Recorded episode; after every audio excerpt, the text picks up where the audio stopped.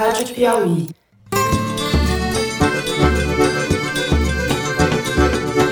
Olá, está começando mais um Foro de Teresina, o podcast de política da revista Piauí. A liberdade intelectual, artística,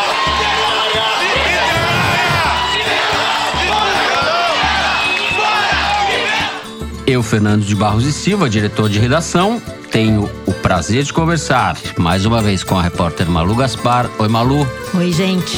Ali havia uma interceptação autorizada legalmente. Pode-se até discutir. Nada ali foi ocultado. Nada ali foi liberado a conta gotas. Com o editor do site da Piauí, José Roberto de Toledo. Opa! Opa!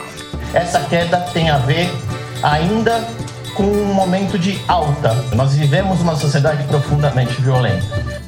Fernando, antes da gente começar a falar bobagem, eu preciso fazer um convite muito sério para os nossos ouvintes. É o seguinte: já começou Sim.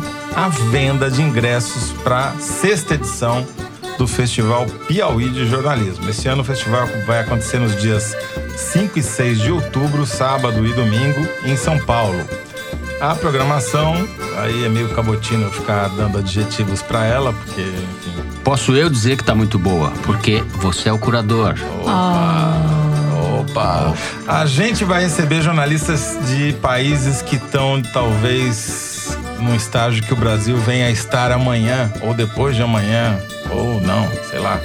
Então vai ter gente da Venezuela, da Hungria, da Rússia, da Polônia, dos Estados Unidos e de vários outros países onde o jornalismo virou o alvo E a democracia está sob risco. Então, qualquer semelhança com o Brasil não é mera coincidência. Então, não espere mais. Por favor, entre lá no site da Piauí e vá na aba Eventos. Lembrando que estudantes e professores pagam meia e assinante da Piauí tem desconto. Portanto, vamos assinar a Piauí, fazer os pinguins felizes e você também.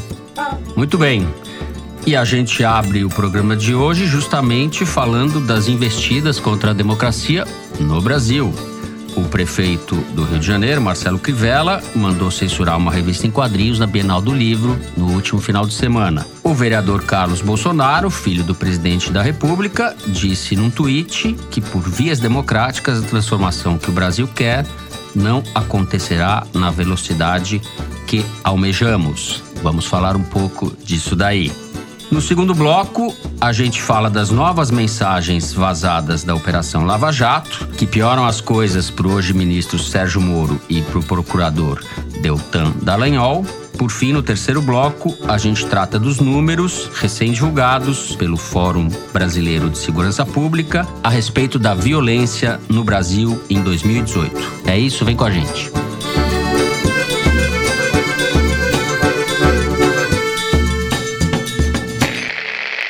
Muito bem. Nos últimos dias houve dois episódios tiveram bastante divulgação de ataques à democracia. Primeiro, no final de semana, na sexta-feira e no sábado, uma investida do prefeito Marcelo Crivella para censurar uma revista de super-herói que mostrava dois personagens homens dando um beijo na boca.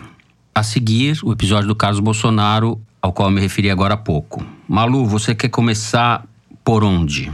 Pela política Pelo municipal ou pela política federal? Eu acho que é interessante a gente recuperar o episódio do Crivella para depois chegar em Carluxo. Pelo seguinte, eu acho que nos dois casos são tentativas, claro, autoritárias, sem dúvida, mas aquela coisa, vou ver se cola, entendeu? Vou dar uma tentadinha aqui para ver se cola esse meu arroba autoritarista, para ver se daqui eu posso ir um pouquinho mais adiante. Na verdade, no caso do Crivella, eu acho que ele estava mais interessado em fazer uma ação populista, não estava interessado em criar todo aquele fuzuê que foi criado, até porque aquilo acabou se revertendo contra ele. E conversando com as pessoas que estavam na Bienal naquele dia, editores de livros, a própria Mariana Zahar, que estava conduzindo ali a Bienal e conduziu toda a negociação com os fiscais que foram à Bienal para tentar aprender o o livro dos Vingadores e depois quaisquer outros livros que tivessem conteúdo impróprio, dizer deles, você fica entendendo que, na verdade, o que ele estava querendo era jogar para a plateia dele. Vamos lembrar que o Crivella fez um vídeo para o público dele. A Prefeitura do Rio de Janeiro determinou que os organizadores da Bienal, lá no Rio Centro, recolhessem esse livro que traz conteúdo sexual para menores. Portanto, a Prefeitura do Rio de Janeiro está protegendo os menores da nossa cidade. Eles avisam a Bienal um dia antes que vão lá. E aí, quando eles chegam lá, obviamente eles não encontram nada. Não só porque aquele gibi já havia sido vendido, como quaisquer os outros também não estavam à vista nos estandes. Mais um parênteses: ninguém foi a nenhuma banca de jornal, ninguém foi a nenhuma livraria, o Crivella não foi a nenhum outro lugar buscar esse gibi. Esse gibi poderia estar disponível em qualquer lugar do Rio de Janeiro. Ele não queria, na verdade, aprender o gibi. Ele queria causar um factoide para o público dele. Houve uma liminar da justiça dizendo que ele não podia fazer isso. Depois veio um desembargador do TJ dizendo que ele podia tentar aprender os livros. E no sábado, novamente, depois de toda a mobilização criada dentro da própria Bienal, por gente da sociedade civil falando contra a tentativa de censura. A gente tem que registrar que o movimento do youtuber Felipe Neto, que causou uma comoção na internet, ele comprou 14 mil livros de conteúdo LGBT, fez essa doação ao longo do sábado lá na Bienal. Lá no final do dia, chegam aí sim 10 carros de fiscais da prefeitura, não sei quantos carros da Guarda Municipal, mais de 20 fiscais dizendo que vão entrar ali. E realmente foi um momento tenso, porque a Bienal estava toda mobilizada contra eles. E eles se tocaram que se eles entrassem de uniforme, 20 pessoas no meio daquele cenário, talvez houvesse briga e a segurança física de todos ali poderia ser ameaçada. Então, eles acabaram entrando em menor número e sem uniforme. Eu acho que o Crivella não estava aparelhado para essa briga. Ele não imaginava a reação que ele ia encontrar. Foi uma reação, felizmente, muito forte. Né? A própria Raquel Doge, que não é conhecida pela sua operância, resolveu de ofício fazer uma manifestação dizendo que aquela censura não era aceitável. Advogados, 70 autores assinaram um manifesto contra essa tentativa de censura. A mesma coisa eu acho que a gente pode dizer do Carlos, que veio com essa frase desconexa, como todas as dele dele, mas que ali tinha um sentido muito claro, reclamando do processo democrático, que a gente não vai conseguir as coisas na velocidade que nós almejamos, claramente numa frase golpista, que não foi comentada sequer pelo presidente Jair Bolsonaro, que estava lá assistindo o seriado Chaves, de certo não viu, ou fingir que não viu, falou uhum. que o Bolsonaro queria. Mas houve também uma reação muito forte do Rodrigo Maia, do Davi Alcolumbre, do próprio Hamilton Mourão. Vamos lembrar também do Dória, aqui fazendo parênteses, que também mandou aprender apostilas com conteúdo de educação sexual para alunos da rede pública paulista e também foi obrigado a devolver as apostilas. Se por um lado a gente tem essa tentação, movida por um certo populismo conservador, essa coisa de achar que vou fazer sucesso com o povo, por outro lado, ainda, felizmente, nós temos uma reação forte da sociedade civil contra isso. Portanto, que a gente sempre aponte para essas tentativas, porque tanto que bate, uma hora o cara pode conseguir prosperar e não é isso que a gente quer, né? Toledo, essa escalada pudibunda e autoritária, podemos dizer assim. Eu tô feliz, viu, Fernando? Porque, diferentemente do programa passado, eu vou discordar da Malu em tudo, já vi tudo. Nossa, que beleza. agora, agora vamos lá. Calma, Terezinha. Não, é o seguinte, eu acho que o Crivella fez isso de caso pensado, sim, e se deu bem, por uma razão aritmética, vamos dizer assim. Essa eleição de prefeito, na qual ele vai ser candidato à reeleição, vai ser a primeira em que não vale a coligação para vereador. Isso vai obrigar que todos os partidos que queiram eleger um vereador vão ter que lançar candidato a prefeito para ficar martelando o seu número na televisão, na propaganda, e com isso você conseguir transferir uhum. essa parte dessa campanha para a bancada de vereadores. Então, na eleição passada, em 2016, quando o Crivella foi eleito, houve 10 candidatos a prefeito e nessa vai ter muito mais. Naquela eleição, o Crivella passou para o segundo turno com 28% e o segundo colocado foi. Marcelo Freixo. Com 18%. Se o segundo colocado passou com 18, o segundo turno nesse ano de 2020 muito provavelmente vai passar com menos de 18, porque vai ter mais candidato, vai ter mais vai pulverização. Ter fra fragmentação maior. O Crivella, vamos lembrar, a última pesquisa que eu achei aqui é de 2018 ainda, a avaliação dele era péssima, ele era reprovado por 58% dos eleitores cariocas. Então o que ele precisa? Ele precisa garantir que estará no segundo turno e para isso ele não precisa de maioria, ele só precisa ter mais do que 18%. E essa ação que ele fez na Bienal é uma ação visando especificamente o eleitorado evangélico teve apoio da Universal, da igreja dele, e um eleitorado que é, digamos assim, o centro do bolsonarismo no Rio de Janeiro, né? Eleitoralmente, a campanha pela censura movida pelo Crivella, ela pode render frutos para ele sim. Aí você vai dizer, bom, mas aí chega no segundo turno, ele conseguiu tantos inimigos que ele vai se inviabilizar, depende de contra quem for o Crivella conseguiu certamente votos nesse eleitorado evangélico e conseguiu também, como a Malu bem pontuou, uma oposição muito grande do outro lado. Então é meio suicida, porque ele garante a passagem para o segundo turno, mas que chega no segundo turno se inviabiliza. Se for de novo contra um candidato do PSOL, tipo Freixo, aí não é bem claro assim que ele perca a eleição. Esse é um novo cenário que a gente está vivendo desde a campanha no Rio já há mais tempo e no cenário uhum. nacional ficou muito claro também na campanha para presidente da República. Tem que levar em conta que o objetivo hoje dos políticos não é ser o mais querido, é ser um pouquinho menos pior do que o seu adversário no segundo turno. Outro aspecto, aí pegando pelo lado negativo, o bolsonarismo e o crivelismo criaram um inimigo. Nem existe crivelismo, existe crivelismo. é muito pro Crivella isso. Lá. Eles inventaram um inimigo que eles não tinham, que se mostrou muito poderoso, que é o, o youtuber que acabou sendo o elo entre o caso do Crivella e o caso do Carlos o é, Felipe Bolsonaro. Neto. O Felipe Neto, que as pessoas da nossa geração talvez não conheçam, é um youtuber que tem 9 milhões e meio de seguidores no Twitter e o canal dele no YouTube tem 34 milhões de inscritos. Agora, vocês não conheciam, tá? Eu conheço muito bem, tanto o Felipe Neto quanto o Lucas Neto. Malu é Quem pop. tem filho pequeno. Só a Gretchen que ela não é. identifica.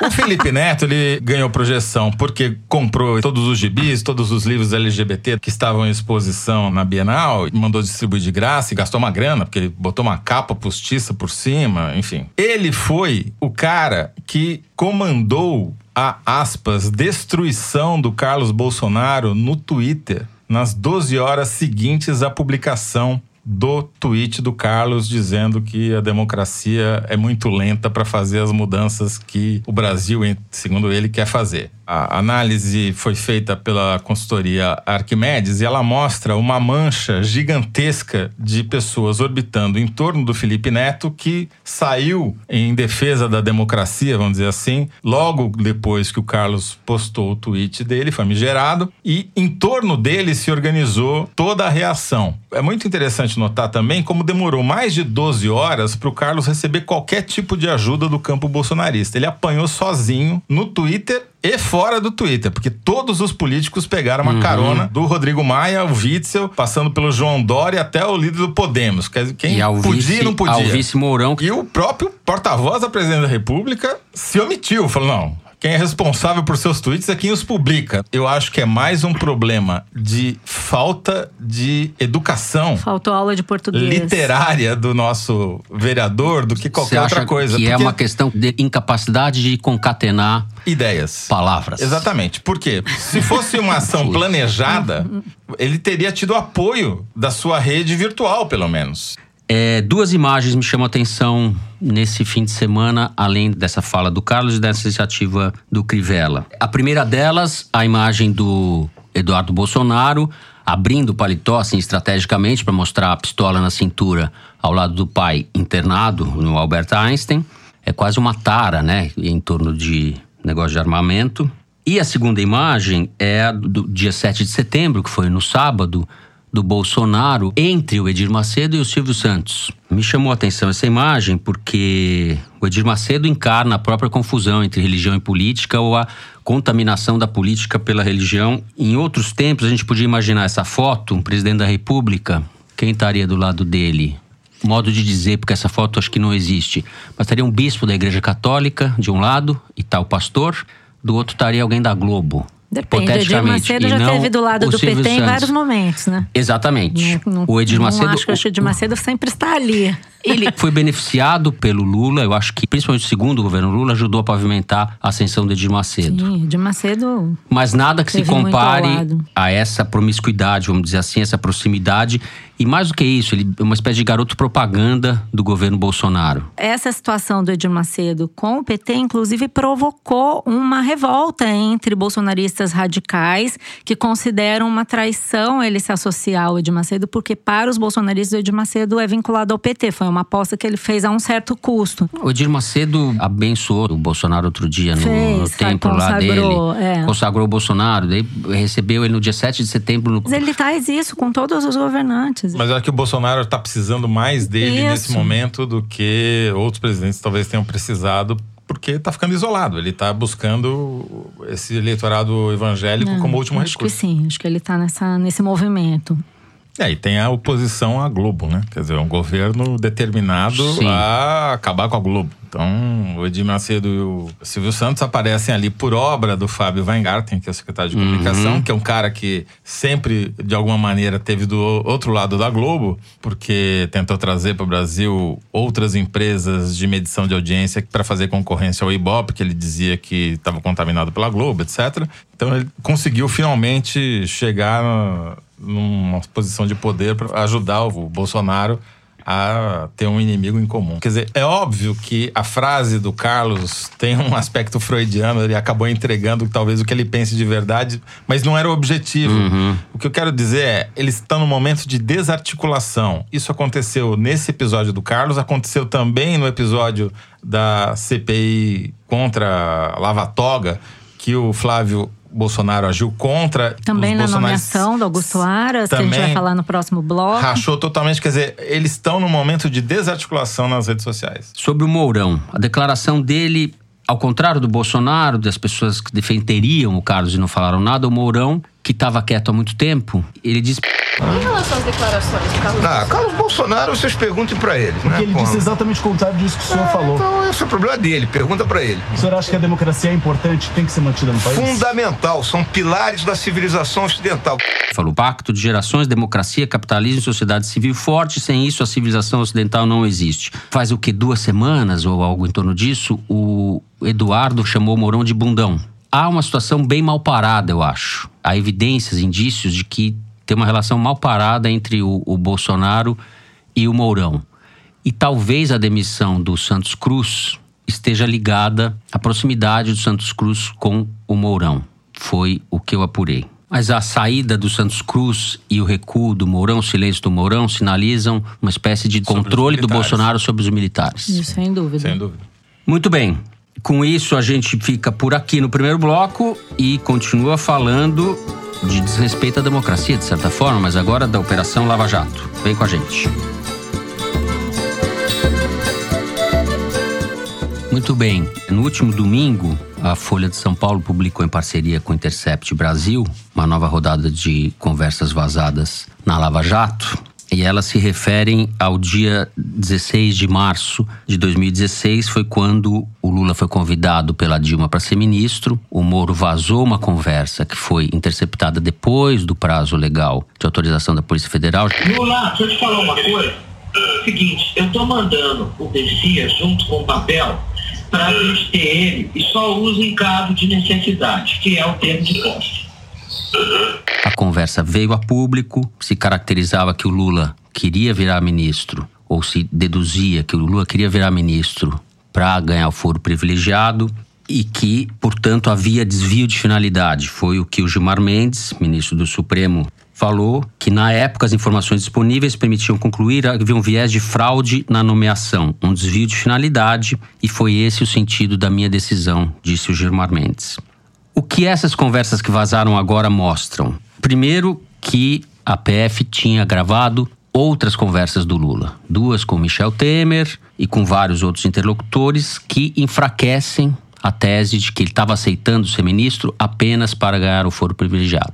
Essas conversas mostram que o Lula estava empenhado em buscar uma reaproximação com o Temer e com o MDB. Ele disse para o Temer, entre outras coisas, que a rejeição enfrentada pelos políticos numa manifestação pró-impeachment recente que tinha ocorrido dias antes mostrava que o avanço da Lava Jato havia criado risco para todos os partidos e não só para o PT. Além disso, que chama muito minha atenção, a PF vinha gravando ao longo dos últimos dias, antes do 16 de março, conversas do Lula. No dia 9 de março, um agente da Polícia Federal, de nome Rodrigo Prado, mandou um, uma coisa pelo Telegram para o grupo lá da Lava Jato, dizendo: ela ofereceu mesmo para ele, ela Dilma, para ele Lula. E ele está pensando, talvez aceite, não só por causa da Lava Jato, mas para salvar o governo dela.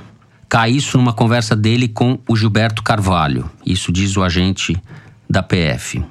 O Deltan Dallagnol diz no mesmo grupo para o delegado Igor Romário, da Polícia Federal: Igor, consegue para mim um CD ou DVD com todos os áudios do 9.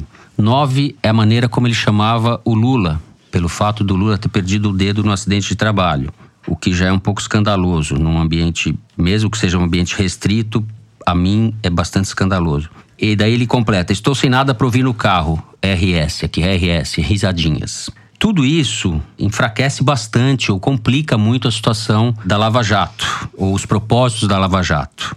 Toledo, não sei se eu resumi bem o caso, mas você me completa. Depois dessa declaração, né? o que eu queria acrescentar? Primeiro, todo o diálogo é muito revelador para explicar a circunstância daquele que foi talvez o momento chave da definição do futuro político do país. Mas tem duas frases que eu acho que vale a pena a gente repetir porque mostram para mim uma inflexão clara do Ministério Público, especificamente da Força Tarefa da Lava Jato, do campo jurídico para o campo político. Uhum. Quando o Deltan escreve, se referindo a um outro procurador da Força Tarefa: Andrei, no mundo jurídico, concordo com você, é relevante. Estava se referindo à objeção que o Andrei estava dizendo, falou: olha. Isso daí vai dar pepino, porque tem outras implicações que a gente está. A divulgação fora do, do horário, enfim, eles já estavam prevendo que ia dar uma reação. E conversa envolvendo a presidente da República, Exatamente. que não tinha sido autorizada pelo STF. Daí então ele diz: no mundo jurídico, concordo com você, é relevante, mas a questão jurídica é filigrana dentro do contexto maior que é político. E daí o André responde: concordo, Deltan. Isso terá que ser enfrentado muito em breve no mundo jurídico. O estrago, porém, está feito e muito bem feito. O que caracteriza para mim que o objetivo aqui não era jurídico, não era embasar nenhuma acusação, era simplesmente criar um fato político irreversível que eles conseguiram. Uhum. O momento da divulgação das conversas, exclusivamente as que interessavam, que davam apoio à versão de que o Lula só estava indo lá para evitar ser preso, para ganhar foro privilegiado, e a omissão das conversas em que ele dizia que só iria se fosse para salvar o governo. Esse foi o momento para mim que sepultou de vez o governo Dilma e qualquer chance de volta por cima. Talvez o Lula, ministro, não conseguisse ressuscitar a Dilma porque o estado de decomposição uhum. do governo já era muito grande. Porém, a divulgação das gravações naquele momento gerou um impacto tão grande na opinião pública que sepultou de vez qualquer outra possibilidade.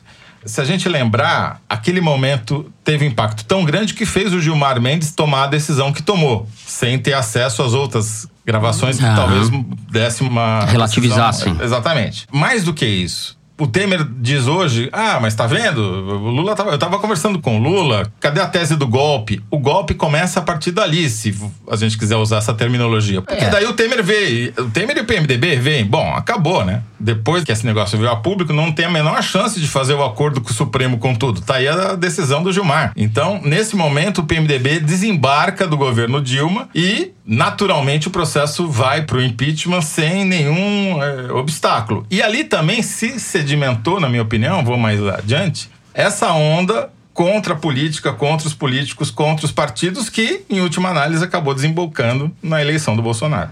Concordo com a avaliação de que esse dia é um dos dias mais importantes da nossa história recente. Acho que talvez tão importante quanto o dia da facada ou até mesmo o dia do impeachment. E eu acho que essa reportagem ela é muito interessante para que a gente entenda melhor como é que foram os bastidores da investigação, o que aconteceu, procurar ali, como a gente tem feito ao longo de toda essa cobertura, eventuais violações de direito, etc. Eu acho que existe uma maneira de olhar para trás que talvez mude a avaliação das coisas em relação ao momento, porque aquele momento, politicamente, era um momento muito conturbado para Dilma. Alguns dias antes desse dia, você tinha tido, 26 de fevereiro, a Operação Acarajé, que prendeu a secretária do Odebrecht e causou um tumulto político, que vieram saber que havia planilhas com propinas, sistema de propina e toda aquela coisa que ninguém conhecia até então. Depois, o Zé Eduardo Cardoso deixou o Ministério da Justiça em meio a cobranças do PT para que ele controlasse a PF. Depois, no dia 13 de março, houve uma mega manifestação na Paulista, que lotou a Paulista pedindo para que a Dilma saísse do governo, manifestação em mais de 200 cidades. No dia 14, dois dias antes do Lula ser convidado para ir para o ministério, houve um pedido de prisão dele no Ministério Público Estadual sobre o caso do triplex, que foi enviado para o Moro. Então havia realmente uma expectativa de que o Moro, em algum momento próximo, decidisse sobre esse pedido. No dia 15, foi homologada a delação do Delcídio do Amaral, senador Delcídio do Amaral, e foram divulgados trechos em que ele dizia que tinha tentado comprar o silêncio do Cerveró a mando do Lula. Ele dizia que a Dilma tinha mandado ele negociar a nomeação do Marcelo Navarro, ministro do STJ, em troca da libertação do Marcelo Debrecht, que estava preso desde junho. E o assessor do Delcídio gravou um mercadante dizendo que era preciso encontrar uma saída para que o Delcídio não fizesse delação. Ou seja, o ambiente político estava muito conturbado e havia esse temor, sim, de prisão, a gente sabe disso. No dia 16, os diálogos foram divulgados, mas não foi só um único diálogo. Havia vários diálogos. Eu tenho um pacote só no meu computador com 42 dois áudios. Havia conversas de então, todo tipo. Deixa, é, inclusive conversas privadas que não envolviam o Lula. É, de, então, de outras havia pessoas. conversas é. dele com o Jacques Wagner falando sobre isso, sobre a conveniência ou não dele ir para o ministério. Havia conversas dele com o Rui Falcão falando que o PT não estava apoiando suficientemente a Dilma. Havia uma conversa dele com o governador do Piauí, Wellington Dias, dizendo justamente isso, que ele não queria ir, mas que era preciso ir para salvar o governo dela. Lendo os jornais daquela época ontem, relendo tudo, sempre havia essa articulação para que o Lula salvasse o governo dela. Só ele poderia salvar ela do impeachment. As matérias sugerem que talvez não tivesse havido toda essa comoção sem o diálogo, mas estava lá o diálogo do Bessias e estava assinado o termo de posse antes da posse dele. O que eu estou querendo dizer uhum. é que eu uhum. não acho que esses diálogos em específico, no meio dessa confusão, dessa conturbação política, fossem fazer tanta diferença assim. E mais, eu acho que as matérias sugerem uma coisa que a gente não deveria estar discutindo, que é assim, se ele tivesse divulgado os outros diálogos, a gente já falou sobre isso em outros momentos, eu acho que o errado foi divulgar qualquer diálogo. O Teori Zavascki disse no seu despacho, dias depois, inclusive depois ele veio até cancelar esses áudios como prova, que o Moro nunca poderia ter feito essa divulgação dos diálogos, que essas interceptações, por lei, têm que continuar sigilosas. Ele diz que errou ao divulgar conteúdo dos grampos, justamente porque os grampos envolviam uma pessoa com foro privilegiado. Esses diálogos tinham que ter sido encaminhados para o Supremo. Então, estava tudo errado. Você imaginar agora que divulgar um pedaço não divulgar o outro, primeiro eu acho que não teria feito diferença, não porque eu acho que estava errado ou estava certo, mas é porque o momento político estava uhum. muito, muito conturbado. Eu duvido que, tendo em mãos o áudio do Bessias, alguém fosse fazer alguma coisa diferente Concordo. do que foi feita. E mais, o Temer podia estar articulando com o Lula, mas se o Lula estava procurando o Temer, é porque ele estava tentando se blindar contra um outro personagem que estava atuando contra a Dilma já fazia bastante tempo, que era o Eduardo Cunha, Eduardo Cunha. que estava movendo o Congresso contra ela. Eu concordo com a sua avaliação de que talvez os diálogos não fizessem tanta diferença e concordo sobretudo quando você fala o erro cometido não, é, não foi um erro, foi uma ilegalidade, um crime que mostra que havia ali uma disposição política. O juiz estava agindo politicamente de uma maneira escandalosa. Que Pouco... eles mostram que havia uma divisão na Lava Jato. Tem uma hora em que o chefe de gabinete do Janot descobre, ouvindo o áudio, que o áudio existia. E ele ainda fala uma expressão, né? Caralho. Ele fica surpreso. Então existe. É muito importante a gente ver como a coisa aconteceu. Só não acho que olhar para isso e falar A assim, sua- teria sido tudo diferente. O ponto é, se não tivesse sido divulgado o áudio do Lula com a Dilma, talvez tudo fosse Ah, diferente. isso a gente não sabe, mas esses diálogos em si não mudariam a situação. É isso que eu tô falando, entendeu? Mas tudo é um conjunto. Uma coisa não aconteceria se não tivesse havido a outra. Mas o que essa matéria mostra, pra mim, e agora é inequívoco, que o Moro não só cometeu uma ilegalidade ao divulgar algo que ele não poderia ter divulgado, como ele fez isso de caso pensado, omitindo do Supremo informações vitais para que o Supremo decidisse se ia ou não impedir a posse do Lula ministro. O painel da Folha dá uma nota hoje muito interessante. Hoje, ele sabia dos diálogos, porque ele diz lá: há diálogos em um e outro sentido. Não há menção, fora essa meia frase. Há os telefonemas que poderiam levar a uma conclusão diferente do que ele queria. Esse conjunto de áudios e principalmente de mensagens e a reportagem da Folha, essas notas do painel, para mim deixa muito claro que o Moro sabia que estava fazendo uma coisa errada, fez assim mesmo e enfatizou para que o resultado fosse o que aconteceu, que o Lula não fosse nomeado ministro. Só eu queria, antes da gente terminar, a gente acabou não falando da nomeação do Aras para Procurador-Geral da República. É. E é um caso, para mim, muito simbólico, porque ele está sendo indicado pelo Alberto Fraga, foi o principal articulador, que é um ex-deputado que foi condenado duas vezes por peculato, está recorrendo ao Tribunal de Justiça. É um coronel, ex-coronel PM, coronel da PM da reserva, foi o principal cabo eleitoral dele. Mas o que me dizem é que o que mais contou para a nomeação do Aras foi o fato dele ter oposição do Moro contra ele. Ou seja, o Bolsonaro nomeou alguém que ele sabe que não vai virar instrumento do Moro na Procuradoria-Geral da República. O que mostra como o mundo dá volta se a gente pensar justamente nesse caso da divulgação das fitas. Pois é, e que eu acho que existe um clima da gente olhar para o passado e a gente está deixando de olhar para o futuro, que é justamente a dilapidação das instituições. Estão acontecendo duas coisas em paralelo. Uma é o caso da Vaza Jato, que é preciso a gente mergulhar nele mesmo e ir até o fim para entender quem foi responsável pelo quê. Mas existe um momento bolsonarista de divórcio com o Lava Jatismo que vai levar a um negócio muito pior, que é justamente o desmantelamento das instituições de controle. No momento em que o Bolsonaro está no poder, fazendo as coisas que a gente vê que A ele está gente fazendo. falou sobre isso na semana passada, de É, certa e forma. eu acho que todo esse clima empurra para situações como essa, a nomeação do Aras, que foi ao Senado dizer que a Lava Jato estava cheia de vaidades pessoais e tal. Então, o meu único receio disso aí é você jogar a água da bacia fora com o neném dentro. Tem que punir os abusos da Lava Jato, tem que Eu achar que tá, as responsabilidades. tá claro que a Lava Jato tá sob ataque do Bolsonaro.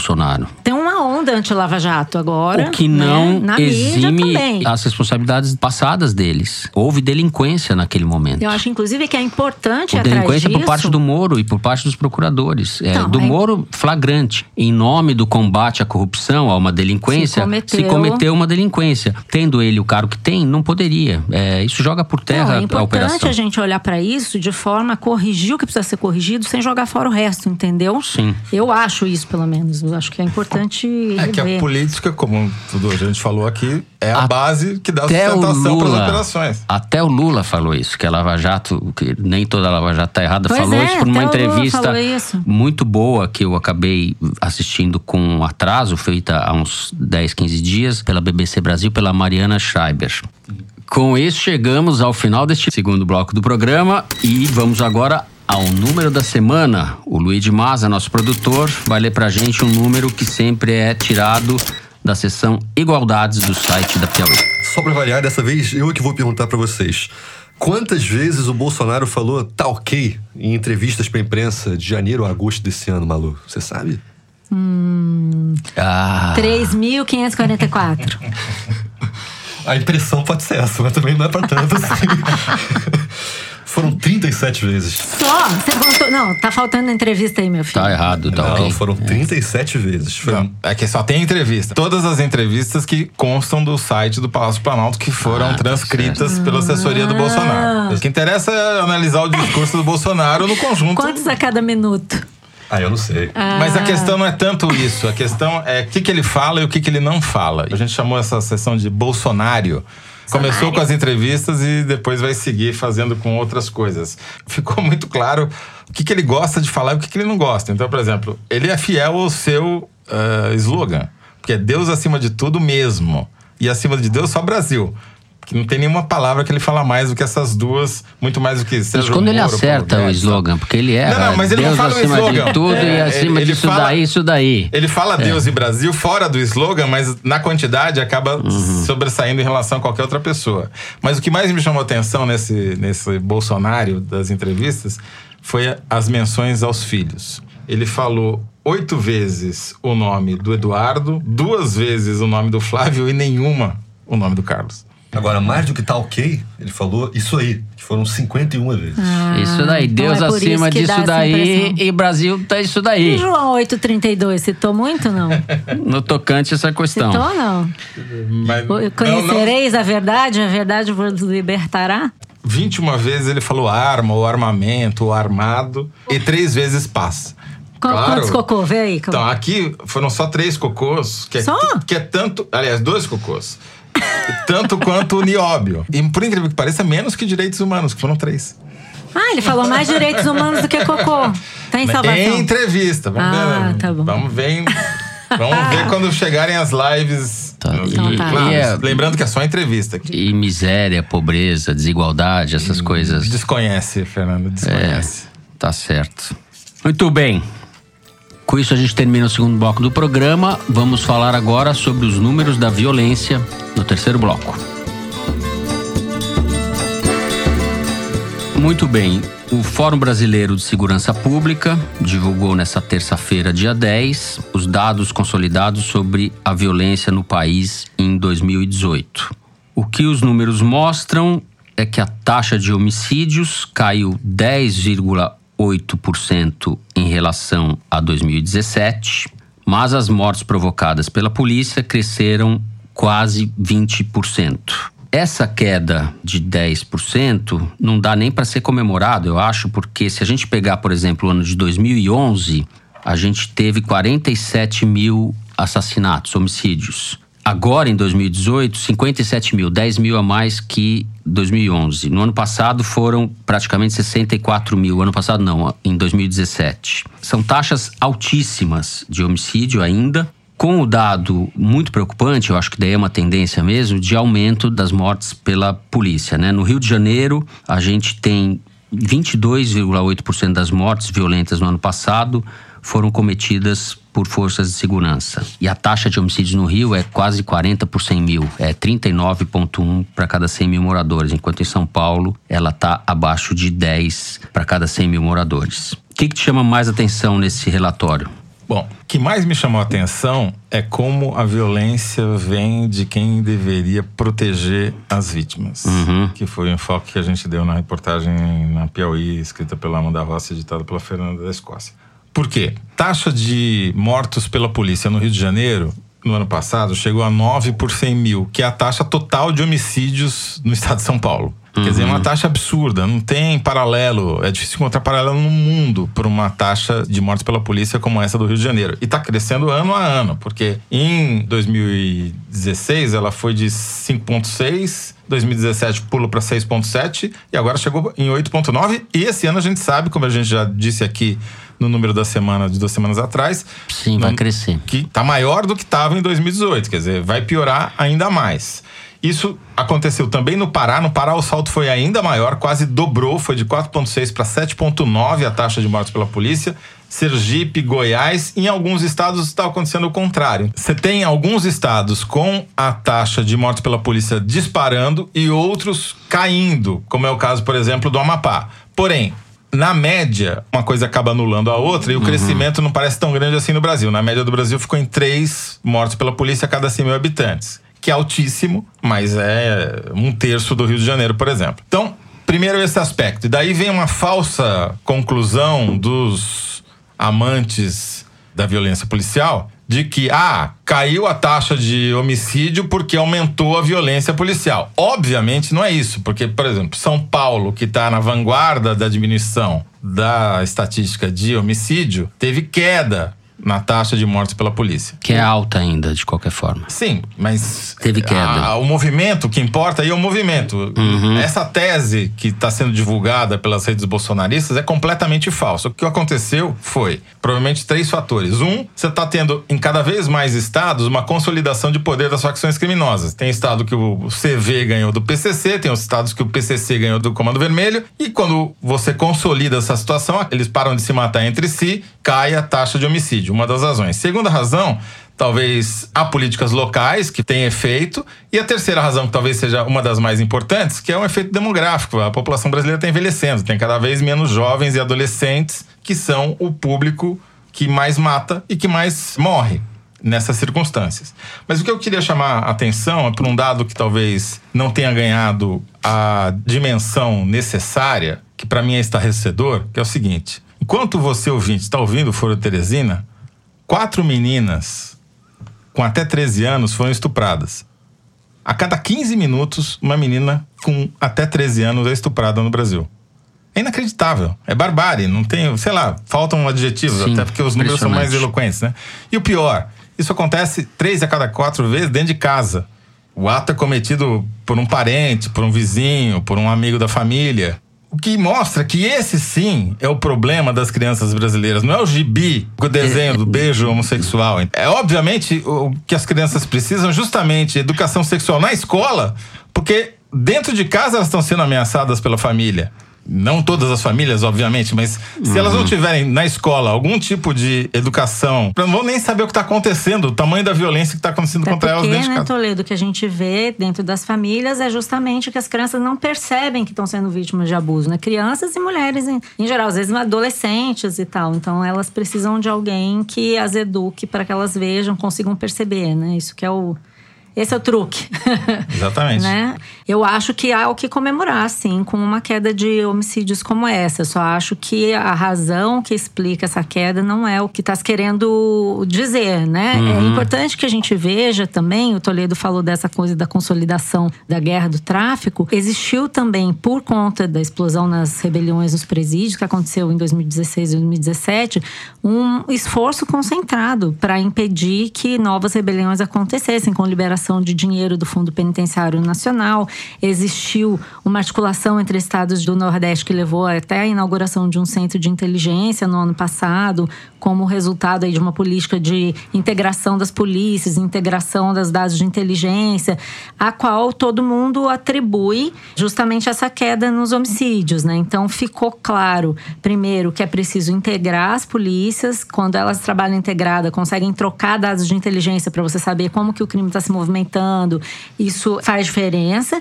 E ficou claro também que quando você age contra a violência nos presídios, tenta melhorar essa situação e lidar com o caso da superlotação prisional e, e a disseminação das facções nos presídios, você também consegue um resultado melhor. E uma coisa que tem sido muito dita, o governo Bolsonaro tem tentado surfar na onda desse dado, é que, olha, tá vendo, a gente assumiu e a- então agora a violência caiu. Na verdade, a violência está caindo, né? O dado e, é de 2018. E o dado é de 2018, exatamente. O dado é de 2018.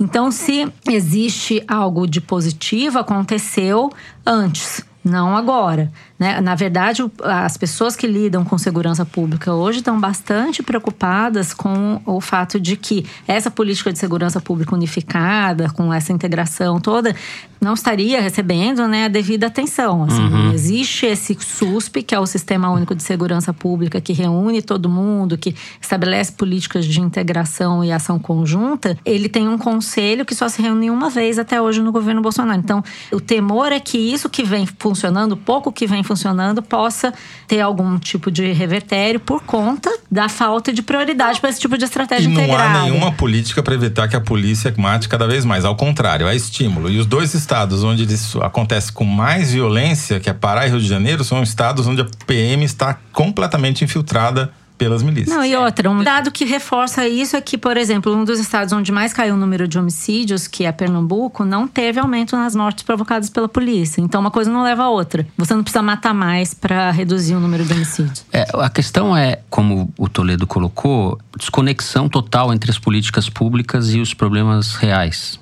Não tem conexão. Esse discurso bolsonarista é um discurso ficcional. Quando eu disse, Malu, fui eu que disse que não há o que comemorar. É claro que quando uma pessoa menos morre, há o que se comemorar. Mas o meu parâmetro era 47 mil em 2011 e agora em 2018, 57 mil. 57 mil no ano, estava fazendo a conta aqui, dá quase 160 mortes por dia. Não há o que comemorar. Deve haver alguma relação entre a taxa de homicídios e o desemprego, o desmanche do país.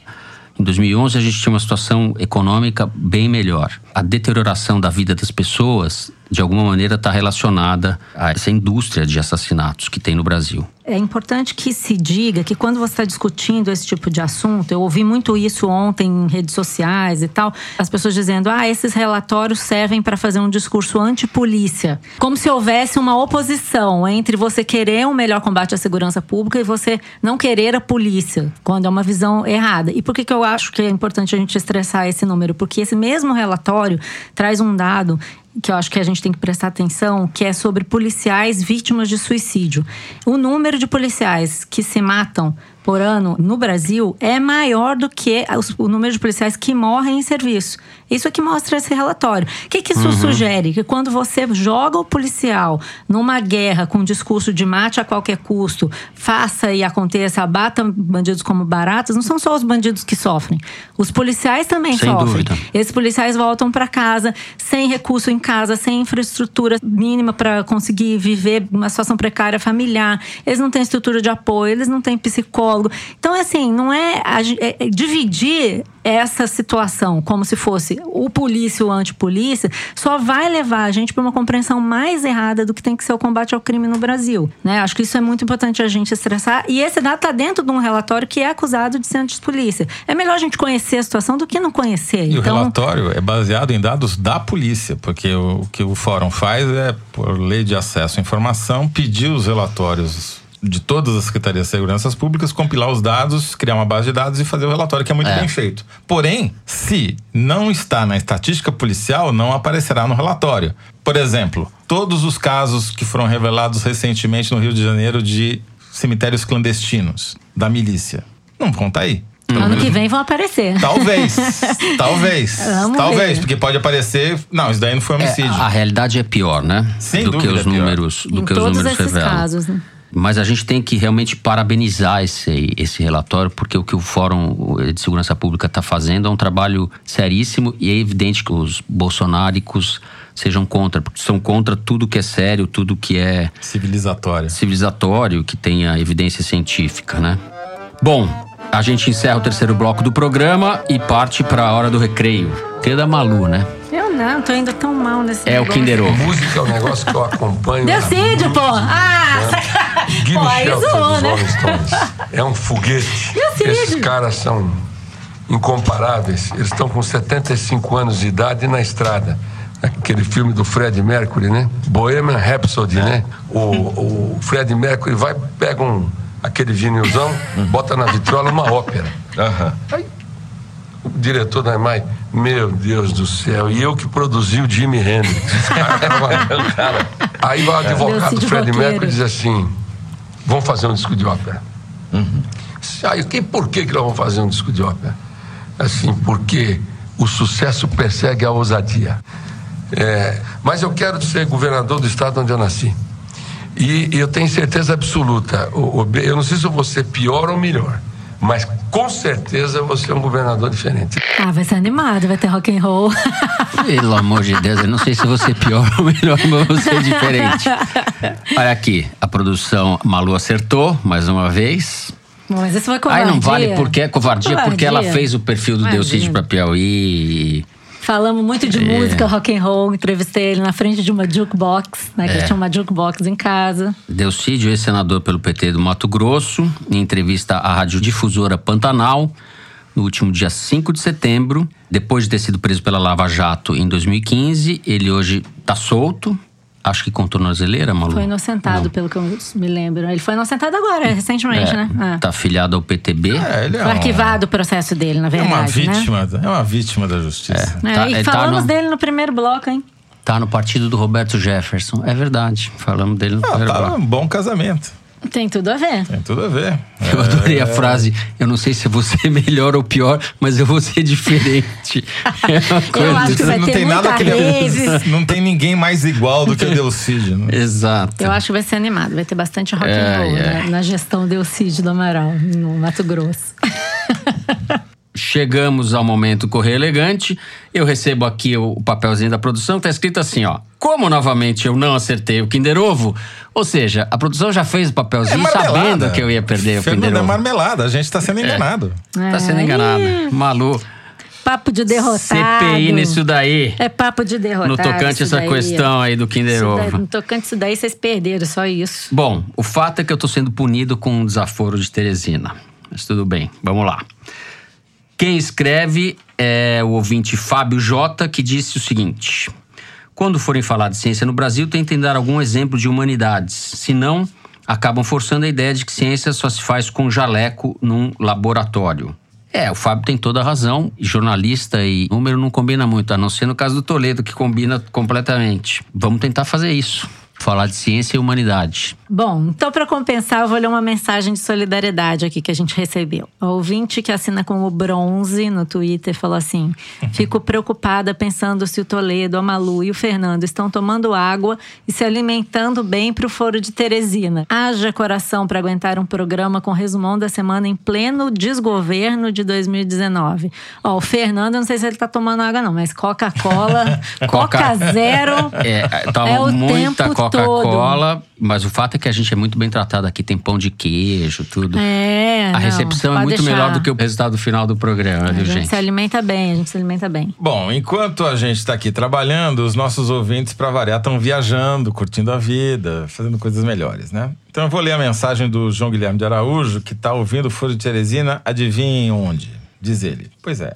Cá estou de férias em Teresina, Oh, ouvindo o foro direto da Ponte Estaiada, de binóculos, para procurar javaporcos a fim de verificar se Teresina fica na Grande Matão. Claro que fica. Quero aproveitar para mandar um beijo para o meu companheiro Matheus, com quem escuto esse podcast maravilhoso todas as quintas. Ô, João Guilherme, você acha que o Teresino veio da onde? Muito Ah. bem. Ó, é o seguinte, Bom, eu tem- recebi um desaforo que eu tenho que falar pro Toledo aqui, que é para alimentar esse nosso clima de disputa.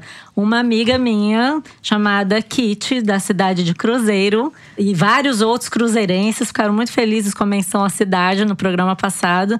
E ela escreveu e falou assim: que eu tinha que motivar um movimento pela Grande Cruzeiro, que esse negócio de grande matão não tá valendo nada, não. Meu Deus do céu, eu tô frito também nisso. Eu que nasci em São Paulo, o que, que eu vou um falar do bairro do desaforo. Sumaré? Ah, o Grande Morumbi. O Grande Sumaré. o Grande Morumbi. Eu sei que os cruzeirenses querem um movimento, um levante Tá pela certo. Grande Cruzeiro contra a Grande Matão. A gente pode fazer, transformar Cruzeiro num enclave Num dentro enclave. da Grande Matão. Você já não tá querendo problema. fazer uma aliança, uma captação? tá bom. Vamos, vou conversar com a minha base cruzeirense pra ver o que, que eles acham. Cuidado, senão a gente manda um javaporcos lá pra É, Cruzeiro. ih, lá tá cheio de javapô. Bom, tinha gente viajando aqui nas cartas, mas também tem gente que tá pior, Toledo. É o seguinte, o, o traje a Igor, o Igor, o traje a Igor, é o Igor que chama o traje a Igor no Twitter. Ele disse o seguinte: da série Ouvindo Foro de Teresina em Lugares Inusitados, estou no SUS, enquanto tomo soro. Oh, meu Deus. Só a raiva do nosso querido presidente para me esquentar nesse frio da madrugada. Melhor que o presidente que ouve Chaves, né? Enquanto tá no hospital. É isso, Igor. Nada, Eu acho melhor. nada como a voz do Toledo para te aquecer aí, né? É, aí. Ô, Fernando, antes da gente terminar, a produção tá me dando mais uma mensagem que chegou sobre o Kinder Ovo da Gretchen da semana retrasada. Aquele que a gente foi totalmente humilhado, que o mundo inteiro sabia que era Gretchen, menos a gente, né? E ainda tá repercutindo. E daí a Carla Gonçalves disse assim: Tive uma crise de riso com a Malu imitando o gritinho da Gretchen. Vai lá, Malu. Em plena quinta-feira chuvosa de greve em São Paulo, com muito trânsito, eu deveria estar nervosa, mas estou rindo. Muito obrigada por esse alívio. KKKKK. Ai! Farei muito, eu É, adoro olha, fazer a gente, além de ter que conhecer o Bolsonaro, cara, tem que conhecer a Gretchen ainda. Eu- E tem eu- que ouvir o meu gritinho. Eu acho que o melhor pra vocês é ouvir o meu gritinho, né? Bom, pelo menos eu não vou fazer essa. Vocês não me- vou cometer esse gritinho também. É. Bom, e antes de subirem os créditos, eu vou lembrar todo mundo que o Maria Vai com as Outras, o outro podcast da revista Piauí, tá de volta. A terceira temporada sobre grandes temas relacionados à mulher e o mercado de trabalho já está no ar. E para quem nunca ouviu, vale a pena maratonar, porque é um assunto que nunca sai da ordem do dia e não envelhece que nem política. Claro que não. Adorei a da prefeita. Eu tô maratonando. Segunda sim, segunda não. De manhãzinha eu acordo, boto lá na minha lista de podcasts e vou ver se tem Maria Vai com as Outras novo lá. Muito bem. Depois desse lembrete da Malu, o programa dessa semana vai ficando por aqui. O Foro de Teresina é uma produção da Rádio Novelo para a revista Piauí. A nossa diretora é a Paula Scarpim. Os nossos produtores são Luiz Maza, a Mari Faria e a Ana Carolina Santos. A Júlia Sena é quem grava o vídeo do Foro Privilegiado, o teaser que a gente publica toda semana no YouTube e nas redes sociais da Piauí. A edição do programa é da Mari Romano e da Evelyn Argenta. O João Jabassi faz a finalização e a mixagem do foro, além de ser o intérprete da nossa melodia tema, composta por Vânia Salles e Beto Boreno. A responsável pela nossa coordenação digital é a Kellen Moraes. O Foro de Teresina é gravado no Estúdio Rastro, hoje com o Luca Mendes. Eu sou Fernando de Barros de Silva, agradeço mais uma vez a companhia de Malu Gaspar Tchau, gente. e Até a próxima. e José Roberto de Toledo. Não esqueça de comprar seu ingresso pro Festival Piauí de Jornalismo. Vá Disso lá. depende o bônus de Toledo no final do ano. Não, depende do seu salário, o meu salário, o salário do Fernando e de todo mundo que tá aqui nesta gravação. Comprem, Entendeu? comprem. 5 e 6 de outubro. Exatamente, vai lá e ainda ganha uma direito a fazer uma selfie com o Teresino, com o Fernando e com a Malu. E eu bato a foto. Muito bem, até a semana que vem.